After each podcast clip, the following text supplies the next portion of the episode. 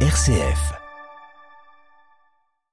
Depuis minuit, le cessez-le-feu est entré en vigueur au Soudan, conclu sous égide américaine. Il est censé durer trois jours entre les belligérants. L'armée et les paramilitaires le confirment, mais peu d'informations filtrent encore sur la poursuite des combats à Khartoum, la capitale. On en parle dès le début de ce journal ainsi que dans notre dossier. L'alliance américano-sud-coréenne réassurée cette semaine pour la première fois depuis 2011. Le chef d'État sud-coréen est en visite officielle à Washington en toile de fond. La tension grandissante en mer de Chine et en Corée du Nord. Malaise diplomatique entre la Colombie et l'opposition vénézuélienne. L'opposant Juan Guaido a contraint de repartir de Colombie où il s'est rendu sans invitation. Le gouvernement Petro à Bogota entend par là réactiver les canaux avec Caracas. Une partie de l'Europe réunie sur la mer du Nord hier depuis les rives de la côte belge à Ostende. Neuf chefs d'État et de gouvernement de l'Union se sont engagés à renforcer l'éolien maritime. Radio Vatican, le journal Delphine Allaire. Bonjour, espoir d'une accalmie au Soudan. Un cessez-le-feu de 72 heures a commencé à minuit. L'annonce a été faite hier soir par le chef de la diplomatie américaine, Anthony Blinken. Cette trêve, Adelaide Patrignani, est le fruit d'intenses négociations, tandis que sur place, les évacuations de civils se poursuivent. Oui, Delphine, l'armée soudanaise et les forces de soutien rapide sont parvenus à un accord après 48 heures d'intenses négociations, selon Anthony Blinken. L'armée soudanaise n'a pas réagi pour le moment. Les FSR, quant à elles, ont confirmé une trêve dédiée à l'ouverture de couloirs humanitaires et la facilitation du mouvement des civils. Le bloc civil du Soudan, les forces de la liberté et du changement ont-elles applaudi cette médiation américaine? Elles espèrent un dialogue sur les modalités d'un cessez-le-feu définitif. L'ONU avait réclamé hier l'arrêt des combats pour éloigner le Soudan du précipice. Anthony Blinken a souhaité que les deux factions rivales respectent cette fois-ci pleinement et immédiatement le cessez-le-feu, car les belligérants avaient déjà annoncé des pauses, mais ils s'étaient à chaque fois accusés d'avoir brisé la trêve. L'annonce de Washington intervient après dix jours de combats meurtriers, 420 morts et 3700 blessés selon l'OMS.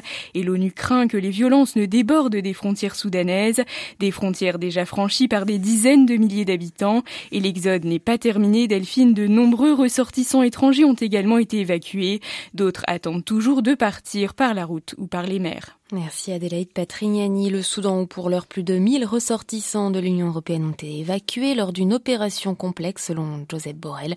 La France qui a fermé son ambassade au Soudan évacué déjà près de 400 de ses citoyens et d'autres de multiples nationalités, assurant depuis dimanche des rotations aériennes entre Khartoum et Djibouti.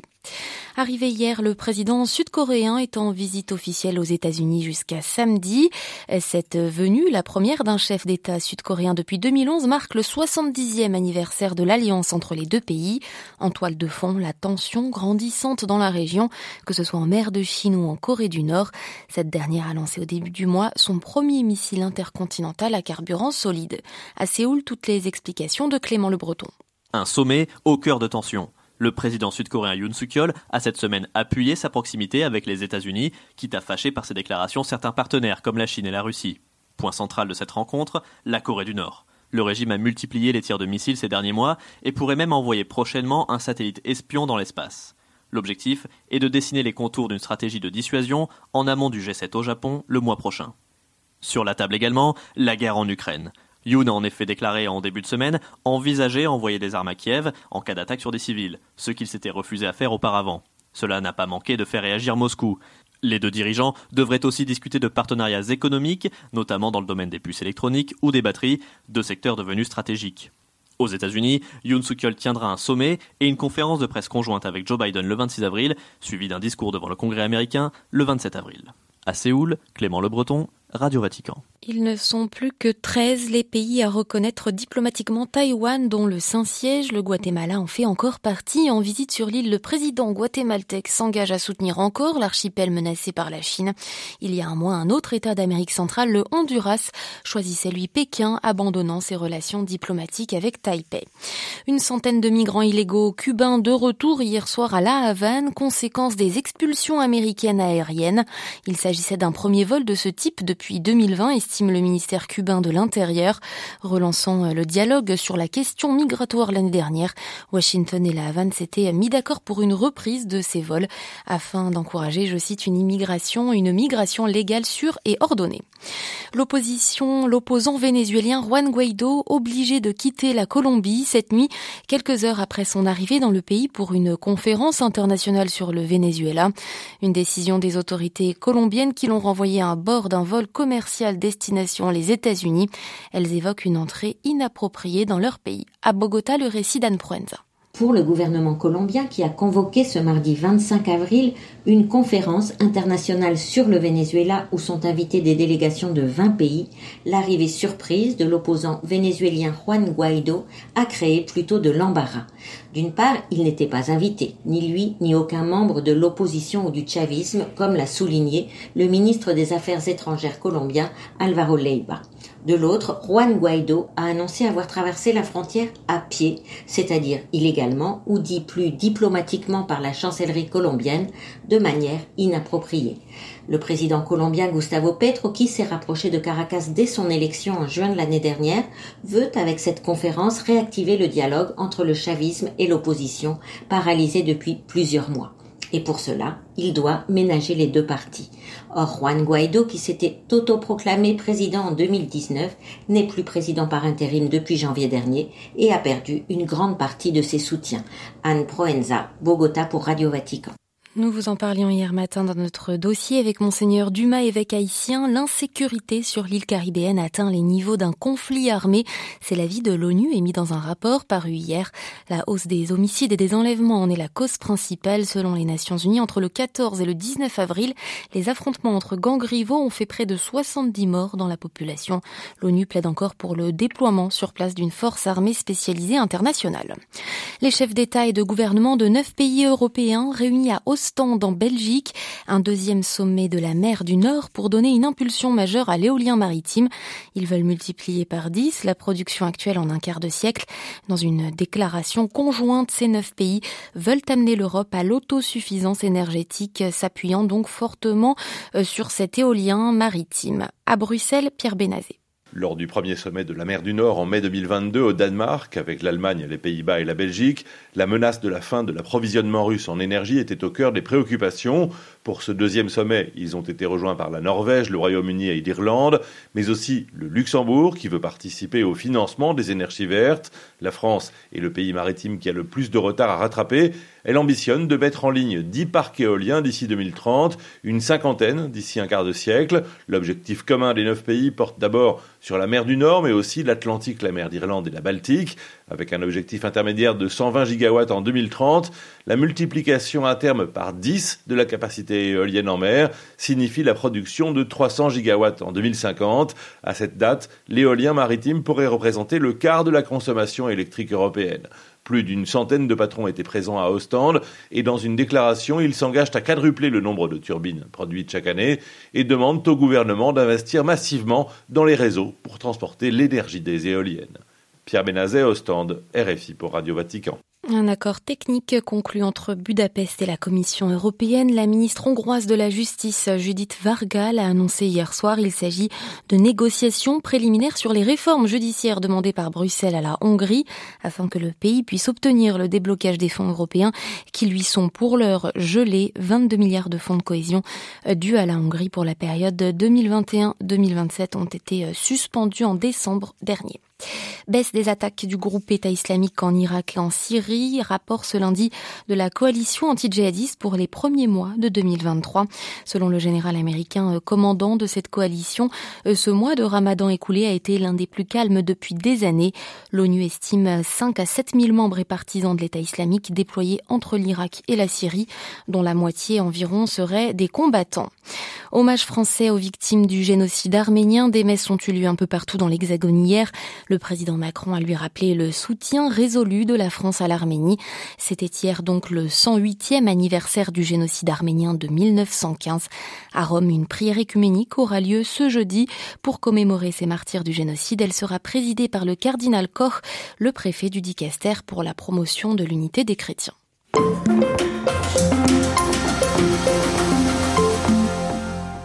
Retour à présent sur la situation au Soudan qui préoccupe notamment le pape François. En deux jours seulement, le pays est devenu un champ de bataille entre militaires. D'un côté, l'armée régulière, dirigée par son chef d'état-major Abdel Fattah al-Bourhan, véritable homme fort du pays depuis le coup d'état d'octobre 2021. De l'autre côté, les forces de réaction rapide, dites FSR, avec à leur tête le général Mohamed Daglo, dit Emeti. De nombreux Soudanais d'abord ont fui Khartoum, la capitale, pour se réfugier dans des régions plus calmes voire dans les pays limitrophes comme le Tchad, l'Égypte. Et ces trois derniers jours, les ressortissants étrangers de nombreux États ont été évacués, que ce soit les pays d'Europe, les États-Unis ou encore la Chine. La situation dans la capitale est donc critique. De nombreux hôpitaux ont été bombardés et sont hors service. Nous avons joint à Khartoum Aza Ahmed Abdelaziz. Elle est chercheure soudanaise au CEDEJ, le Centre d'études et de documentation économique, juridique et sociale. Elle revient sur la difficile évacuation de nombreux habitants et tout l'inconnu qui plane sur l'avenir. C'était compliqué aussi parce que certains ne voulaient pas partir. Enfin, les Soudanais qui ont la double nationalité, c'était compliqué aussi pour certains de quitter des membres de famille. Donc, ils avaient la possibilité de se faire évacuer en laissant euh, leur famille derrière eux. Je pense que c'est un, c'était pas toujours le choix le plus facile à faire. Donc, la situation est compliquée par des aspects humains aussi. Donc, euh, pas forcément les aspects logistiques, mais avec avec les aspects logistiques. J'avoue que c'est c'est un défi sur tous les plans en ce moment. C'est euh, même la planification, c'était euh, ça a duré trois jours. Que ce soit de la part de l'armée ou des, FSR, euh, il y a possibilité de, rencontrer, de négocier? Je ne sais pas qui fait les négociations parce qu'ils disent ils disent ils respectent pas les trêves. Donc il y a des déclarations à la télévision et ils annoncent qu'il y a des trêves et ça n'aboutit pas. Ce n'est pas la vérité parce que les tirs continuent et c'est très risqué de, de, de, faire confiance à leur discours officiel il y a beaucoup de propagande et donc, euh, il y a toujours euh, une série d'accusations. Ils sont en train de s'entre-accuser. Il y a aussi la volonté que euh, un camp prenne le, pas sur l'autre pour qu'on en finisse dans ces combats Oui, je pense qu'il y a ça, mais de toute façon, la ville de Khartoum, maintenant, c'est une ville fantôme. Les gens sont effrayés. Il y a beaucoup d'exodes. Beaucoup de personnes ont quitté la ville. Donc, il y a beaucoup de, beaucoup de voyages vers l'Égypte, vers, vers Port-Soudan, vers l'est du, du, pays. Enfin, les gens essayent de sortir. Mais la situation, je pense que les gens sont pessimistes il y a de la méfiance vis-à-vis des, deux parce que ce sont les deux partenaires sur le massacre de 3 juin 2019 quand même. Donc les gens se rappellent de cet incident ou de cette tragédie. Le RSF au départ c'était le groupe de Janjaweed, les milices de Janjaweed qui avaient fait des ravages euh, au Darfour pendant des années justement au service des militaires. C'est une dispute entre deux complices devenus adversaires. Je peux pas parler à, euh, à la place des gens mais j'essaie de cerner l'attitude, enfin d'écouter les discours qui circulent et je pense qu'il n'y a pas de gagnant de toute façon. Le Soudan est perdant dans cette situation. C'est une tristesse et c'est la destruction de notre pays qu'on voit devant nous. Vous-même qui êtes chercheuse, euh, vous aviez vu cette tension monter euh, entre les, les, les, deux camps, euh, mais est-ce que vous attendiez à, un tel délitement du, du, pays, une telle violence? Oui, oui, oui. L'accord final qui normalement était programmé pour arriver à un gouvernement civil, il y avait beaucoup de tensions au niveau de, de, de, des négociations autour des conditions, comment on allait organiser justement les positions ou la, le, le positionnement des militaires ou des deux forces militarisées. C'était compliqué aussi par le fait que le RSF a un statut un peu spécial. C'est un, c'est, un groupe paramilitaire, mais ce qui a été formalisé par l'armée. Donc, je pense que l'armée a créé son propre diable et elle n'a pas pu contrôler euh, le génie qui a été créé. Donc, je pense qu'il n'y a pas de gagnant et il y a beaucoup de contradictions.